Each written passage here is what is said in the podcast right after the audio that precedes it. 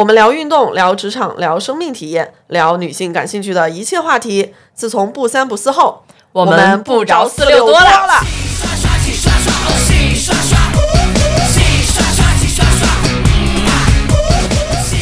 好消息，好消息！不三不四电台开通听友群啦，欢迎大家加微信万能的仔进入听友群。如果你也有想要分享的话题，也欢迎加微信联系我。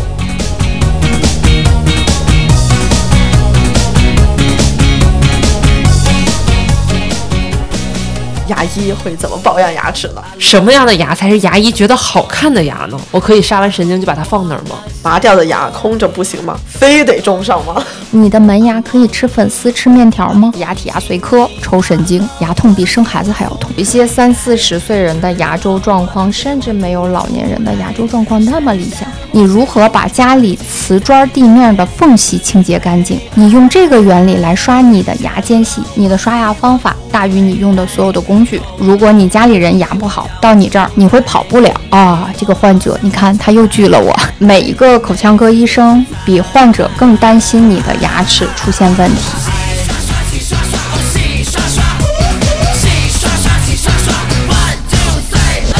Hello，大家好，这里是不三不四电台，我是严女士。哎，我是宋杰。大家好，我是刘医生。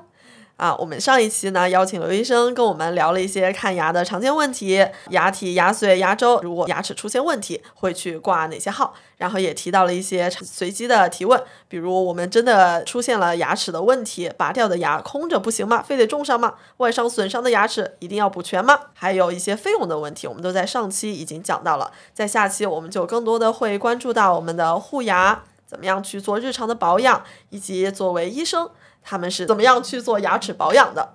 哎，我们刚才其实已经讲了特别多关于一些常见的问题啊，包括也解决了一些我们听友群里面给大大家互相分享的一些病症。那我们要不要再从更根源的一些习惯性的东西说起？比如说，在我还我的牙齿还没有出现一些明显的病症之前，我要如何善待它？那我们其实特别想问问刘医生说。那对于我们牙齿日常的保养层面，您有什么样的建议吗？我有我应该做什么，或者是我不应该做什么？啊，这个问题其实是我们最想告诉大家的。前几年我们一直讨论比较热的话题就是种植牙，一口种植牙顶一个高档车，哎，但是大家只是拿钱来衡量这个问题。呃，我们经常会跟患者普及，你在做这口种植牙之前，你有考虑你全口的这口牙。其实比一辆进口车更值钱吗？啊，如果你认为你这一口牙值几十万、上百万的话，你会不会像一个几十万、上百万的车一样，定期去送去保养？甚至它有轻微的划痕，你都要很谨慎。你的内饰你要花很多钱去配啊，谁开你这个车产生什么异味，你都会要很谨慎啊。那如果我们用同样的心态来爱惜你的牙齿呢？那这样来评论，其实种植一口牙，其实就是在帮助我们挽回之前的问题。那现在我们希望大家不要到那个状态，你现在就要把你的牙当成一辆进口车来保养。你会不会希望定期来看看牙医，问问你的医生，你的牙还有哪些问题？有哪些你护理不到位的问题？有哪些零件可能接下来要出问题？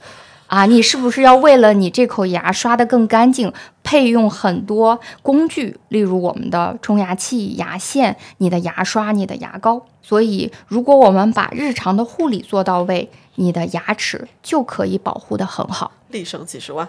哎，那我们要不要就从这些日常对牙齿护理的小细节开始，逐一聊一聊？那首先第一个，刷牙的正确姿势。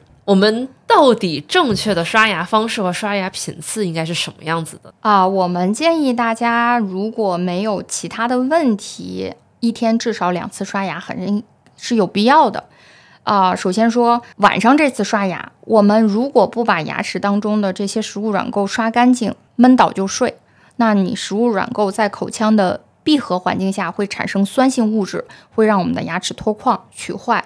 甚至产生一些牙周的问题，这是根源。所以晚上睡觉之前我们肯定要刷牙。然后就是大家睡了一宿觉，你口腔内不代表它安静了一晚上，总会有一些厌氧菌在活跃。那我们知道晨起会有一些口腔异味啊，会有一些口腔其他的状况啊。那我们吃完饭也会有一些食物残渣在滋在上面。如果你直接这样出门的话，大家看到你牙缝里有一些食物软垢，有一些菜叶儿，也是不雅观的。所以，我们晨起也是要刷牙。啊，针对中午我们没有那么多时间。如果大家方便，我们还是要建议大家吃完午饭可以漱漱口，至少把大块的食物残渣或者粘在牙面上的那些菜叶儿啊、芝麻粒儿啊、啊还有什么枣皮儿啊，对这些东西我们可以简单的清理一下，这样至少我们在做社交的时候，大家看到我们的牙齿是整洁干净的，也会给对方留下一个很好的印象。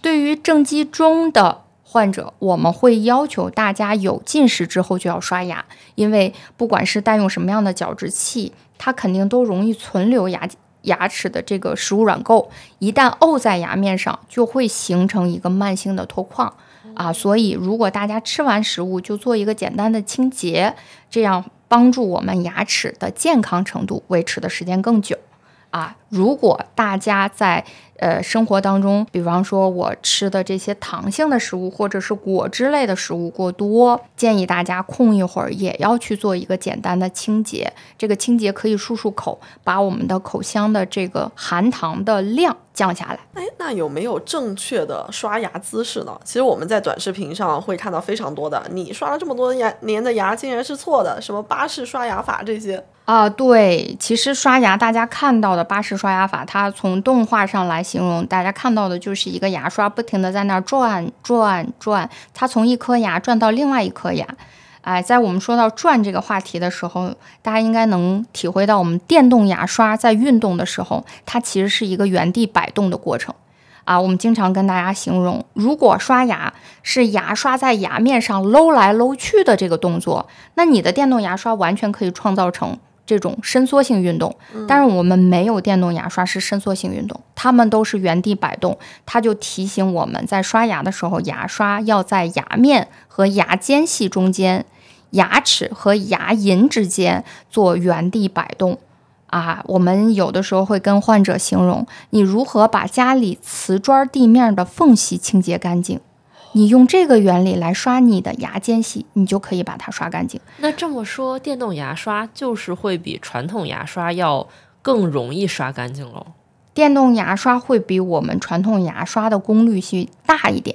大家经常会觉得电动牙刷的抛光功能会更强，但是震动的时候，呃，可能会觉得脑袋有点懵懵的，好，所以有些人用一段时间就会犯懒，不想用。手动牙刷，如果你能达到同样的清洁功能，其实没有问题的。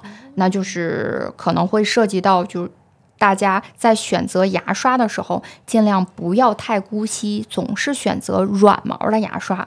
尤其是啊，我们年轻人牙面没有什么问题，你的牙龈也没有明显的炎症的时候，太软的牙刷其实功清洁功能没有那么好。还有小朋友，他们舍不得对自己下手的时候，我们的牙刷如果太软，很难把厚厚的食物软垢刷掉。但真正论刷牙，还是要靠工具把它刷干净，和我们选用电动牙刷还是和手动牙刷没有很直接的关系。哦，我就是那个对自己下手特别不舍得的人。我直到换电动牙刷之前，我都还在买儿童牙刷用，而且是儿童软毛牙刷。哎，那我们有没有一个呃相对客观的标准？比如说，我们要刷够三分钟，可才是相对能刷得干净的。我知道临床有一款电动牙刷，在有两年做市场推广的时候，他们会在手机上设定了一个 APP，这个关联的 APP 啊，我的客户。呃，你在刷牙的时候，你刷过哪几个面儿？你在手机上那个 APP 是可以看得到的。啊，它很典型的提示你，你基本上如果把每一个牙面和每一个间隙都刷一遍，你大概是需要三分钟的。哦，而且这个牌子的儿童牙刷也特别逗，它把这个 A P P 做成了动画的效果。哎，那既然说完了刷牙，说完牙刷的选择，那我们要不要说说牙膏的选择？因为其实我们经常看广告，就会看到好多牙膏会有各种各样的卖点，比如说这个美白的牙膏，这个抗炎的牙膏，这个牙龈敏感型的牙膏，用完了以后想吃就吃。那这些效果是真的有用的吗？啊，它其实每一种有特效的牙膏，它里面含有的成分会有一些区别。但是我接下来一句话说完，你可能会有一点幻灭啊。我们所有牙膏里百分之六十的成分都是摩擦剂。除外，这百分之六十的摩擦剂才是其他的一些。当然，我们还要排除一些染料啊、香料啊之类的东西，它肯定会有一些药物性作用，帮助我们实现一些简单的美白、抗炎、敏感。但是这三项我们要分开来说。如果你的色素摄入量比较多，例如我们是一个抽烟的患者。我们是一个每天泡在咖啡里的患者，你想单纯依靠美白牙膏来让你的牙齿改变牙色，这个就有点杯水车薪的感觉，还是比较吃力的啊。那我们可以在做完诊室美白或家庭美白以后，配合使用美白牙膏，帮助你巩固这个效果。但是依赖它实现美白，确实有一些困难。针对抗炎牙膏，那我们首先要找到炎症是从哪里来的。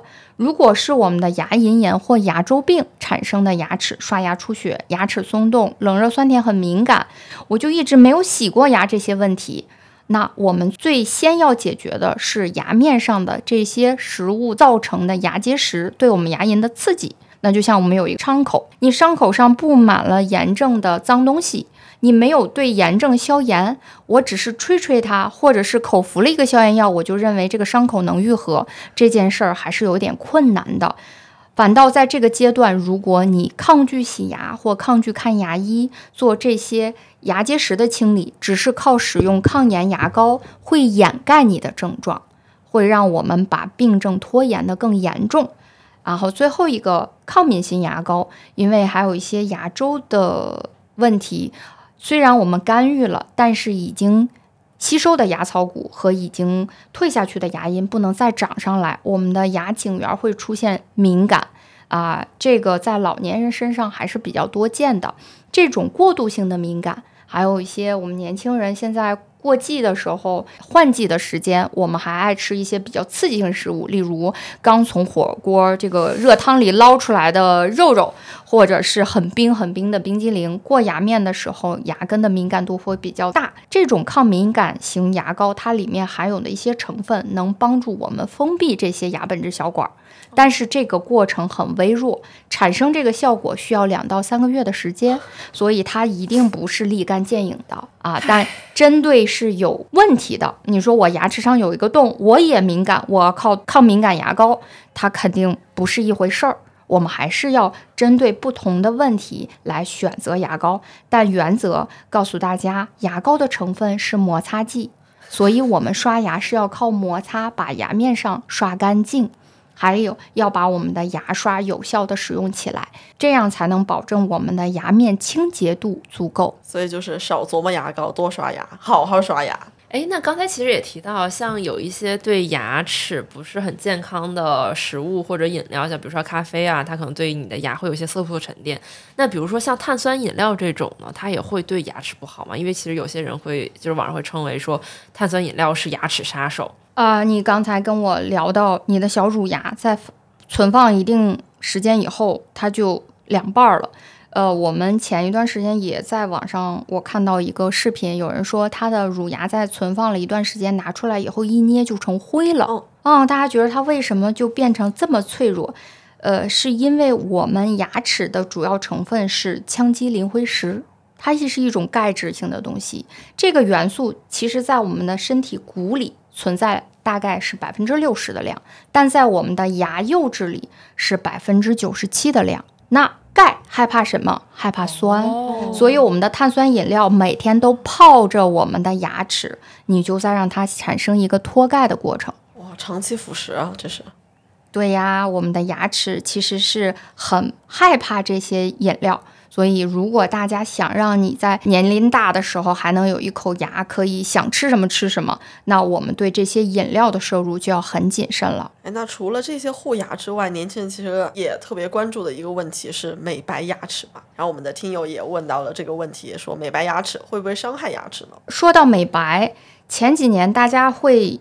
呃，很喜欢这个话题，但是又很害怕，是因为知道如果做美白，经常会出现牙齿的酸、疼、敏感、难受啊，而且因为它的持久性有限啊，我没有办法做到一次就保证终身都是白的，呃，就会让大家望而却步，体验以后就没有后续了。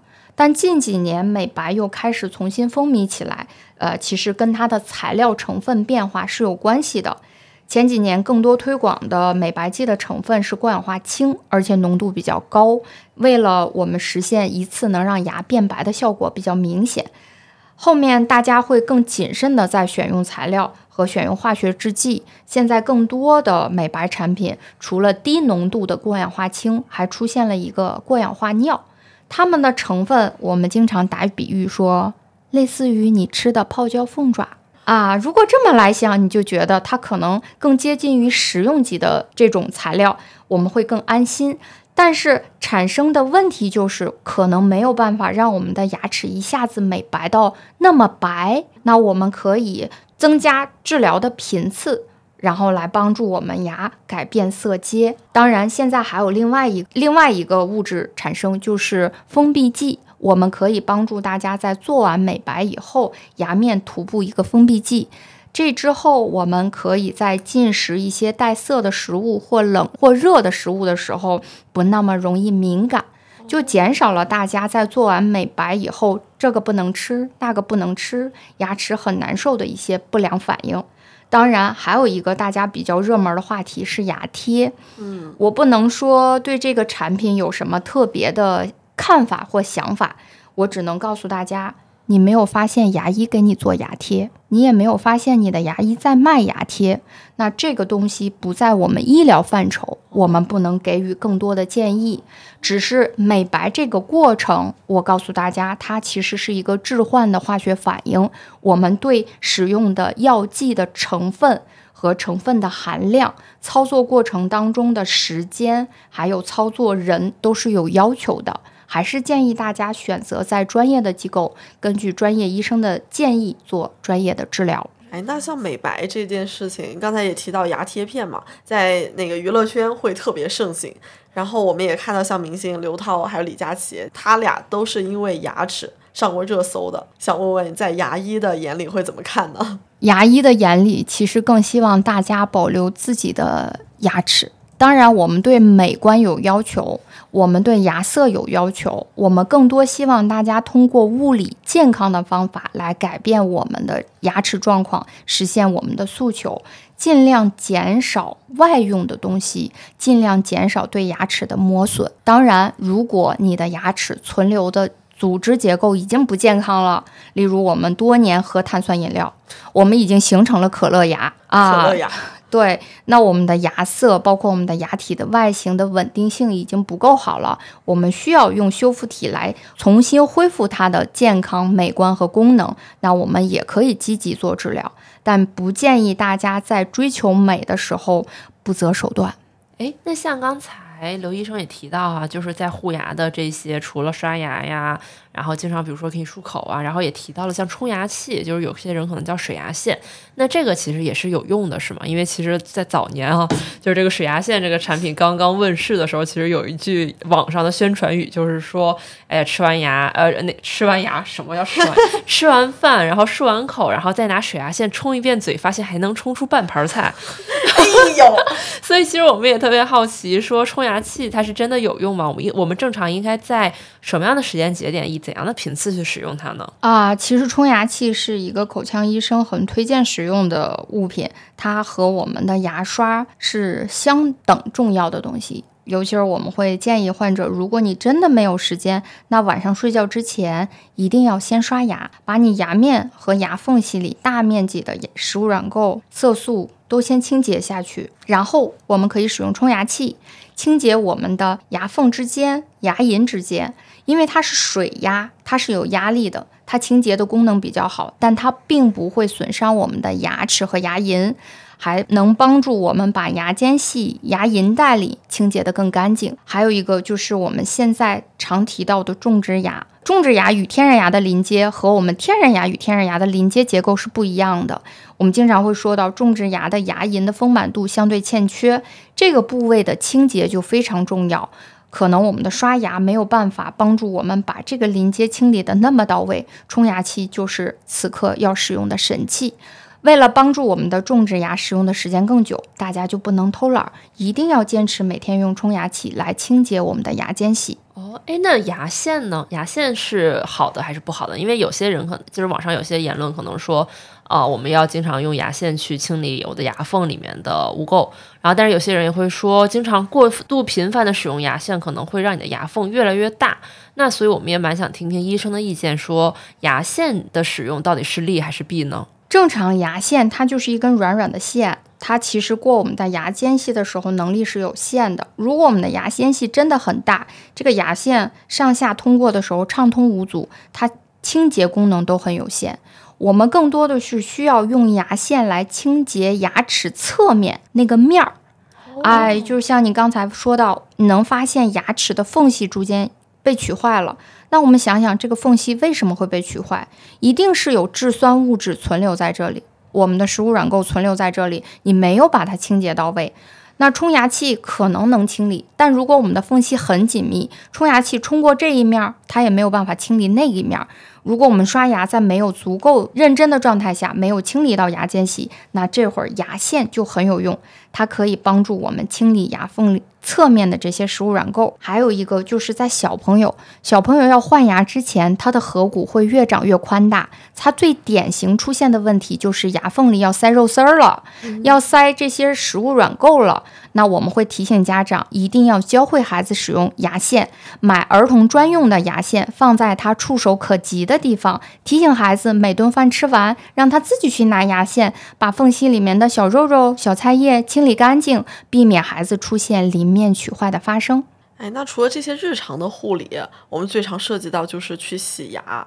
牙医会建议我们多久去洗一次牙呢？针对没有牙周疾病的患者，我们建议半年做一次口腔检查。如果有牙结石，我们可以干预；如果没有，大部分人一年洗一次牙也是足够的。如果有牙周治疗经历啊，大家提到的牙周治疗不只是龈上的清洁，还有牙龈以下部分这些脏东西的清理。我们牙龈的小口袋，如果有新的东西积累在里面，它很快就会变成牙周病的复发。我们建议每三个月做一次牙周复查。有针对性的去解决问题，那他可能三个月或半年就需要洗一次牙，但他也有可能需要做一些后续刮治的复查治疗，所以治疗内容会不一样。那我们洗完牙之后，其实还会涉及到护理嘛？然后我其实对洗牙的印象都不太深了，但很多人都会提到洗完牙的那个过程特别酸爽，然后也不知道后续我们怎么样护理会更好一些。对，因为我第一次洗牙的时候是一个冬天。然后我当时对于洗牙这件事情是一个，就完全没有任何的认知，我也不知道洗牙是什么感觉，我更不知道洗完牙以后会是什么感觉。所以当我从牙科诊所走出来，深吸一口气的时候，我那一嘴 全口就酸倒了。我从来没有想过，原来洗牙是这个感觉啊！大家经常觉得洗牙的过程并不爽，所以就不太爱洗牙。啊！但是现在知道洗牙是我们必须要经历的一个口腔维护的状态。其实我们针对大家困惑的这些问题，现在也会有一些临床的方案来帮助大家疏解这些不适。首先，我们在洗牙之前会给患者评估，你洗完牙以后大体会有一个什么样的感受。如果我们的牙结石已经在你口内积攒了几十年，我们一下子要把它清走的时候。真的很像是大冬天撩被子啊，很爽的。啊，针对这种状态，我们会分次帮大家做解释。我们先把龈上的大块儿的刺激我们牙龈水肿的这些牙结石，主要的这些区域清洁干净。对于大家特别敏感的区域，甚至牙龈边缘一碰就出血的地方，我们等一等啊，把主要的这些刺激牙龈水肿的去除掉以后，教给大家如何去好好刷牙。大家学会如何正确刷牙，我们中间空置一周或两周，你会发现你的牙龈的炎症会得到相应的控制，你就没有那么明显容易出血了。在这个状态下，我们在逐渐清理牙龈边缘，甚至牙龈以下的部分，分次来治疗，大家的不适感就会降低。如果一下把大面积的大块牙结石从牙根面上清理完，我们一定会提醒患者，这两天我们悠着点吃，出门咱戴个口罩吧，缓缓啊。但是这种状况现在临床见到的还是相对少一些的啊，大家的口腔意识越来越多了，我们可以洗牙的地方也越来越多了，至少我们大面积的牙结石见到的还是少一些。只有一些龈缘或龈下的牙结石，这个有可能有些人洗了很多年的牙，并不知道自己存在牙周病。他每年都在坚持洗牙，但都没有做龈下的治疗，没有做相应的牙周护理啊，他依旧会出现牙龈出血、牙槽骨的吸收、牙龈的退缩。所以不是洗一次牙我们就完事儿了。正常来接诊之后，我们也会通过 X 光片看到牙槽骨的状态。牙龈的状态来提醒患者，除了洗牙以外，我们还需要专业的牙周治疗。希望大家在牙龈的健康状态下完成牙周的治疗以后，牙齿稳定状态能保持的时间更久，不适感就会相应降低。如果在前期的牙周治疗我们完善的比较好，后期的定期维护我们也做到了，可能你很难再有之前洗牙那种酸爽的感受了。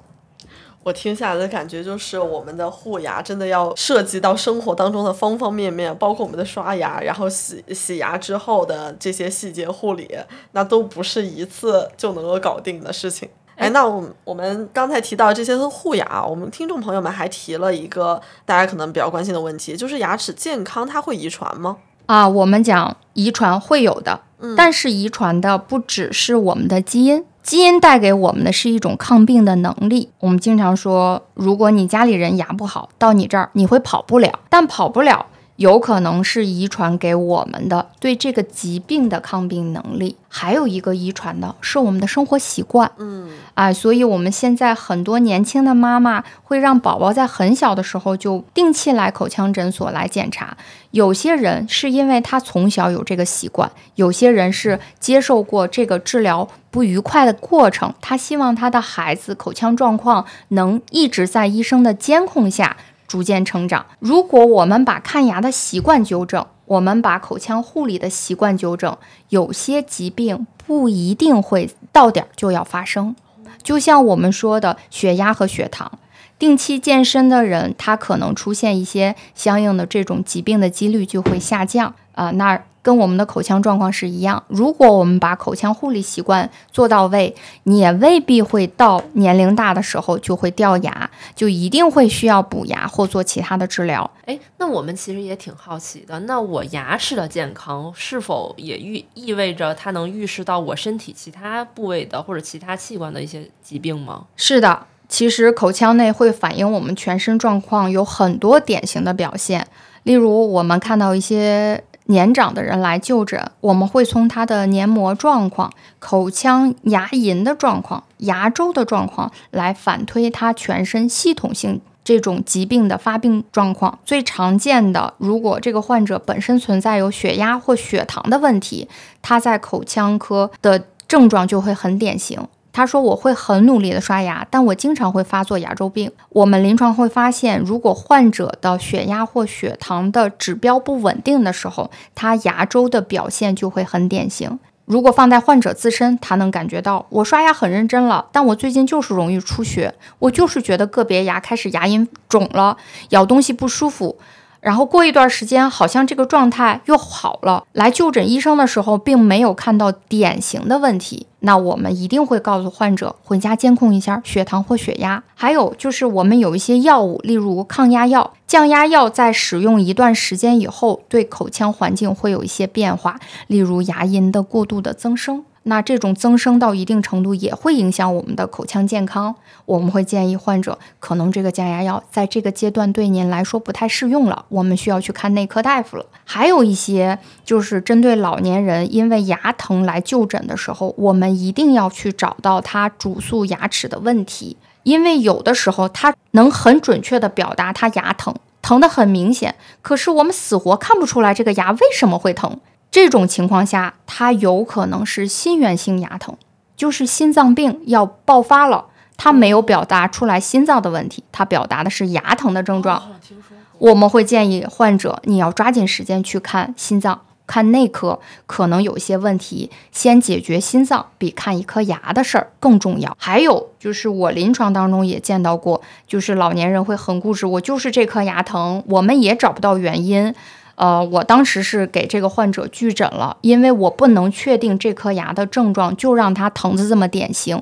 他既没有动，又没有牙周问题，牙齿的其他状况也比较好，他就告诉我这一串的牙都很疼。结果三天以后，患者出现带状疱疹啊，大家知道这个带状疱疹在老年人的神经内的这种疾病是很典型，它是沿神经带的剧烈性疼痛。啊，我们当时就比较庆幸，幸亏没有听这个老人的意见。他的想法很直接，我这一对牙都疼，你一定要把我那几颗牙都拔掉，很决绝的。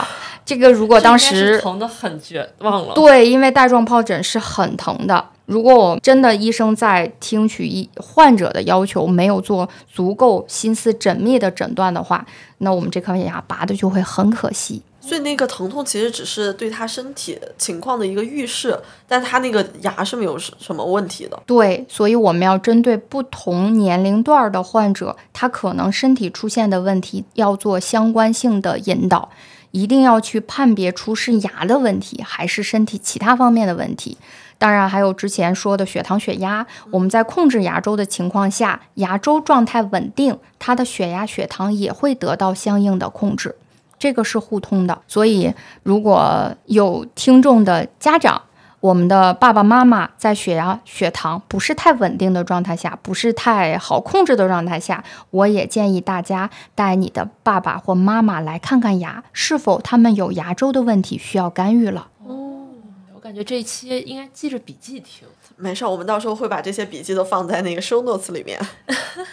那我们前面聊了这么多的关于看牙呀、护牙，还有牙齿与身体健康，我们现在想问问刘医生一些牙医的经历、牙医的秘密。第一个问题，牙医会怎么保养牙齿呢？牙医其实在保养牙齿方面，我们可能饮食当中界定的没有那么严格，但是大部分医生应该都会比较谨慎于睡前刷牙这件事儿。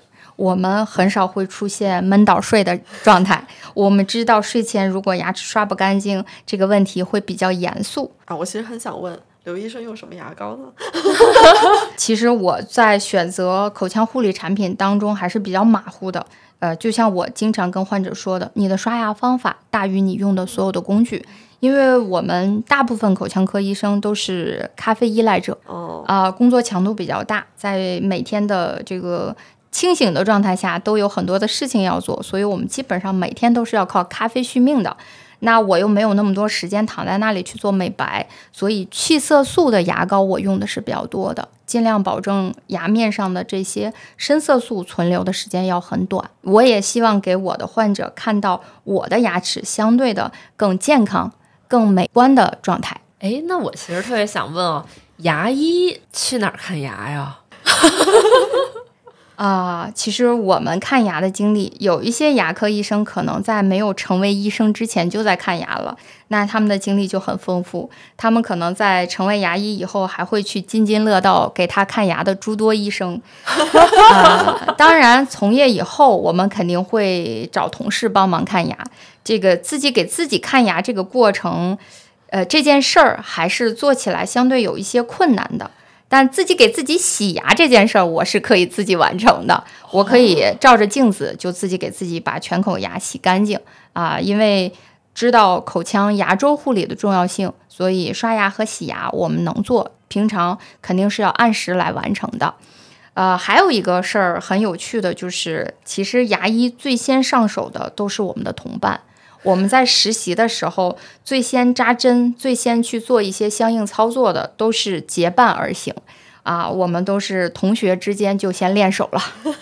哎，那您在成为牙医之后，会不会有什么职业病啊？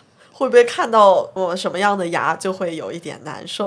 这个故事的起源就是来自于我们来录播课的路上。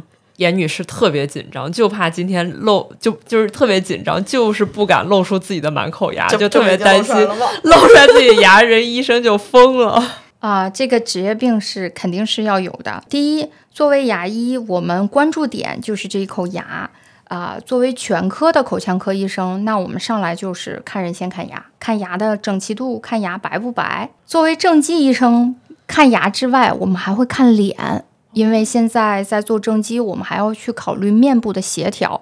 可能说多了，大家都低头不看我了。因为除了牙以外，我们还会关注到大家的面型的对称、颌骨的状态，然后你开闭口、咀嚼、发音，甚至你说这个做一些吞咽动作的时候，你的肌肉的协调程度都在我们的目测范围内。对，我就是觉得坐在刘院长的对面，我已经无处遁形了。当然，牙医还有一个不是太明显的职业病，就会比较斤斤计较，因为我们看到的东西都很细微啊。我们在做牙齿移动的时候，都是要以几毫米、零点几个毫米来做测量。我们在做根管的时候，每颗牙的长，那个牙根的长度也都是几毫米、几毫米来论，所以我们看到所有的东西都会比较细致，就养成了我们做事会比较斤斤计较。当然，这个斤斤计较是医生的优势，我们会很认真，并不是我们很较真儿。哎，那接下来就会问到一个你最想问的问题啊，啊，哪种牙是牙医最喜欢的牙呢？对，这个故事的背景就是我刚才我也不也提到我去那个拔智齿的经历嘛，就是我是有一颗智齿是有是横向长，所以当时是敲成了几块剪了出来。当时那个医生站在我旁边剪牙的时候叹了个气，摇了摇头，我就特别紧张，我想说是这个拔牙的过程出什么问题了吗？结果他叹完气来了一句说：“今天的牙根儿都不好看。”这个问题困扰了我很多年，所以到底什么样的牙才是牙医喜欢的牙？什么样的牙才是牙医觉得好看的牙呢？嗯，其实我们也有爱美之心呀，啊，那肯定是患者的牙又白又齐，需要我们治疗的东西越少，我们发现的很多东西都很好，我们肯定更开心。当然，遇到疾病的时候啊，例如像你说到拔掉拔出来的这一颗牙，如果它的形态很各异。或者是这个牙的问题，呃，有很典型，但是大家又不常见的情况下，我们就会拿出来做同行的交流，我们也会很兴奋。这个案例很有意思呀，我一定要和我的同行分享一下。是的，是的，你会看到牙医的朋友圈经常是有这种奇葩的图片。哎，那刘院长，您在？从业这么多年，有什么见过的一些印象深刻的病人吗？或者说离谱的病人呢？呃，以前可能会更多关注的是疾病本身，觉得这个病啊，或者这颗牙出现了很多问题的时候，我们会比较兴奋。但做多了口腔宣教、口腔指导。我们更在乎大家的这个健康的远期稳定性。我们会对一些我们建议他要用心积极做治疗，但是患者一意孤行，他认为所有东西都很好，他还可以更拖一拖，更等一等。我们比大家更心疼你口袋里的钱，更害怕你在就诊过程中的恐惧，你花的时间，你的疼痛感。所以，如果真有某一个患者，呃，在拒绝我们的治疗方案。我们明知道他接下来的各种情况都不太理想状态下，我们可能就会聊一聊啊，这个患者，你看他又拒了我。但是我知道他接下来牙疼的时候，他一定会想我。哎，那会有一些什么小的手段去提升患者的看牙体验吗？比如像推荐我们认识的那位格雷塔，他也说过，他来看牙的时候，你会给他一个小猪，让他去捏着。对，因为我们发现大家很多时候害怕看牙，除外一部分这个就诊时候可能不知道我接下来要花多少钱的这种猜盲盒的体验，还有一部分就是对疼痛的期待。啊，我们这真的是就是不管疼不疼，大家一直躺在那里在等着疼。然后如果全程没有疼痛，我经常会问患者一句：如果我没有让你疼，你会失望吗？啊，当但但是大家这种心态我们是可以理解的。所以现在我们会在就诊的环境当中，例如我们的诊室布置不会那么的生冷，我们的每一个诊室都有自己的主题色、主题风格。让大家在这个诊室里躺下来，我们能看到的四周的风景都会比较好。坐起来漱口的时候，窗外的风景也比较好。我们医生在整个诊疗过程中跟患者沟通的都是一些轻松的话题。我们会主动教给大家如何去让你的疼痛感减轻，你的口腔护理更容易，你的后期的问题更少。还有在就诊过程中，我们可以帮助大家放音乐。如果害怕或者是不想听我们这个马达转动起来的声音，你也可以在配合可以很熟练的情况下，佩戴着耳机来就诊。当然，小朋友我们有动画片看。曾经有一个小朋友告诉我，他长大了以后的职业就要做牙医。我顿时觉得我这个职业很荣耀。结果他告诉我。是因为他觉得口腔科医生可以给别的小朋友放动画片儿，也是因为小朋友的这种就诊体验很愉快，就变成现在很多家长说：“哎，如果你再不好好刷牙，我就带你去找刘医生。”然后小朋友回答的是：“那太好了。” 哎，那我其实也特别想问，因为知道刘医生之前可能经常给小朋友看牙，那给儿童看牙和给大人看牙最大的区别是什么呢？其实孩子如果前期没有过看牙经验的话，我们建议大家，尤其是家长，不要用看牙这件事来恐吓孩子。啊，一定不要说怎么怎么样，你的牙医就变成一个对立面了啊！还是要把这些就诊的体验让孩子有一个愉快的过程。他会知道牙齿的重要性，他会知道看牙的这个过程很愉悦。我们在跟孩子沟通起来也会更容易。当然，大家不要认为这个状态孩子就不会重视口腔护理，不是的，他会比较听从医生的建议。我们教给他的刷牙方法，我们手把手在孩子嘴里刷一次牙，很多孩子会有模仿性心理，他回家就会照着这样做，而且做的很多时候要比成年人还要好。当然，他在整个体验过程中，我们的言语沟通更多的会去考虑到孩子的发育状态，他的言语表达，他的需求，我们会比较尊重孩子的个人的发展，而不是以命令的或要求的语气来跟孩子做交流。后边。其实我也会跟大家讲到的，就是孩子在看牙的时候的体验感。我们的体验不只是在就诊，还有他对我们所有诊疗器械的玩儿。我们会先带着孩子玩我们的小气枪、我们的小吸唾管、我们的灯、我们的牙椅、我们的所有的操作的键盘，孩子都可以去摸一摸、去碰一碰。他知道这个过程对他来说没有恐惧、没有害怕、没有不适，他会觉得很有意思。然后我们现在还有很多职业体验，小朋友可以穿上一件像医生一样的衣服，拿着口径给家长、给他的小朋友去看牙。这个过程他更多的去认。知道牙病会产生什么样的效果，他看到别人的牙不美观、不健康，他就会警醒自己，好好刷牙，注意饮食。所以在小朋友的看牙当中，我们会更多的花一些时间去跟他沟通，然后还有一些孩子的心理诱导和习惯诱导。我也想有这个流程，我觉得大人也需要。那给大人看牙的时候会做什么吗？给我一个小猪 啊！对，以前有过患者问我，为什么小朋友动画片看我们没有？啊，后来我们想想，其实也可以有，只不过是现在越来越多的人给我们提出来的要求越来越奇葩，例如看牙的时候放脱口秀。哎，那这个就涉及到对于儿童来说，其实刚才刘医生提到了非常多的，我们要给儿童做一些心理上的疏导。然后我们的听友其实也问到了一个问题，说怎么让儿童配合刷牙，在日常的这个环节里面，又怎么让他们更多的去配合呢？然后同时跟来的一个问题是，怎么让成人积极就诊呢？我觉得让成人积极就诊是更难的一件事情。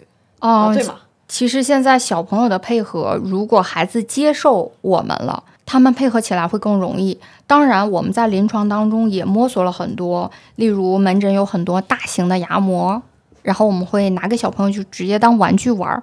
然后小朋友在进到门诊的时候，他第一件事就去抱着那些牙，他觉得很好玩儿。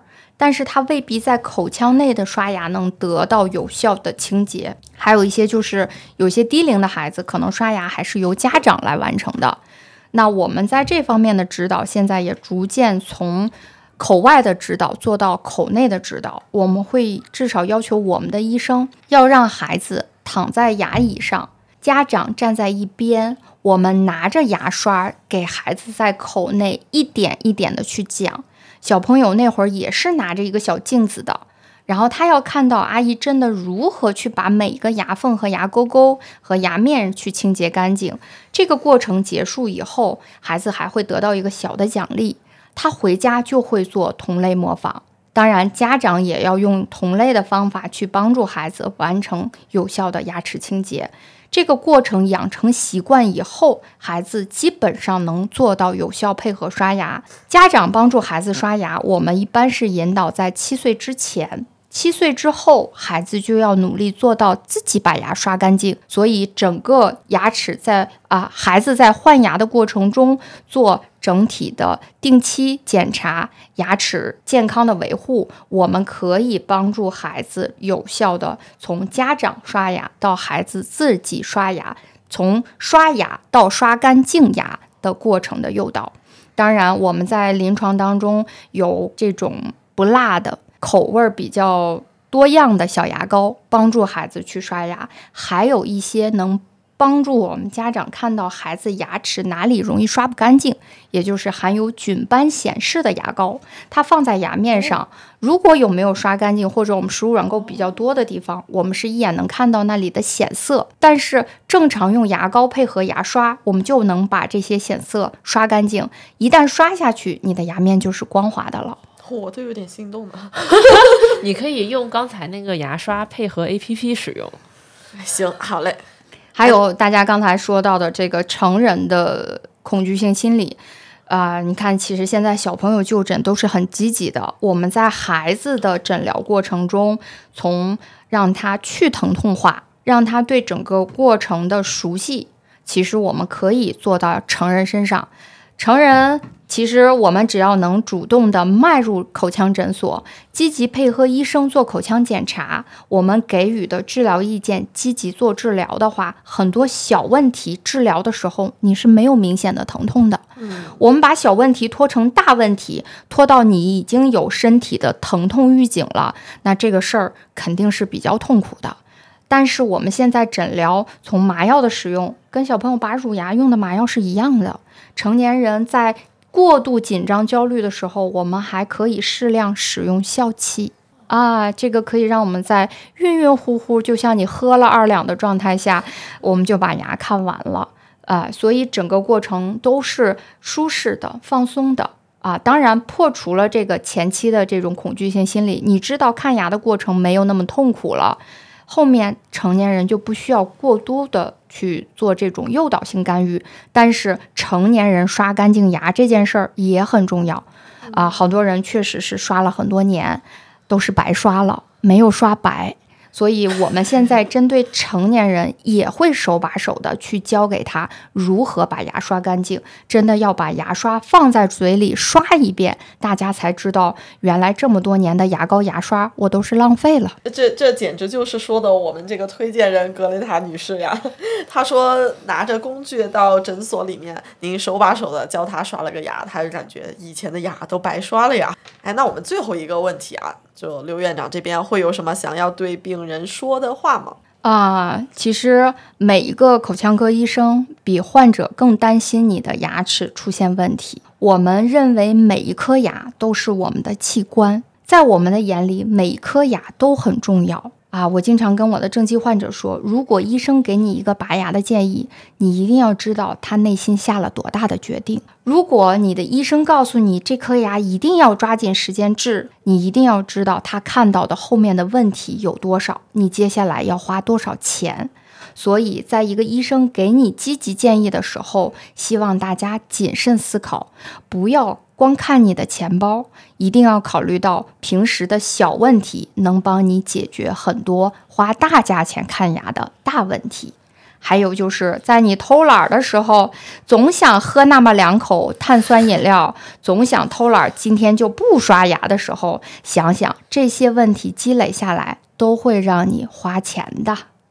哎呀，我感觉就是那种牙的问题，拖一拖，单车变摩托。刚才那个跑车的问题，真的就是让应该能够让很多人重视起来吧。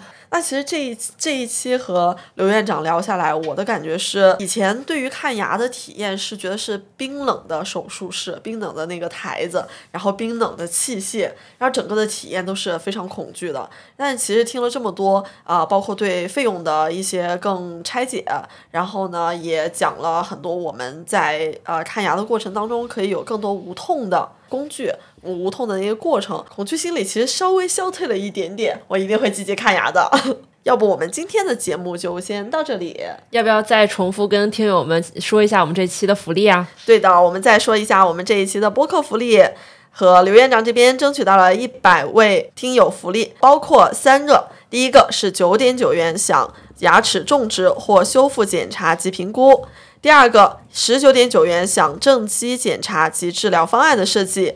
第三个是九十九元新客体验窝沟封闭，那大家可以添加微信万能的仔进入听友群领取我们的专属福利。我准备最近去看一下我的牙齿，做一下这个检查。那之前我们提到啊，听友在说提到看牙这两个字的时候就已经在幻痛了。我觉得我的幻痛已经治好了一点，你呢？我觉着我赶紧预约下一次洗牙吧。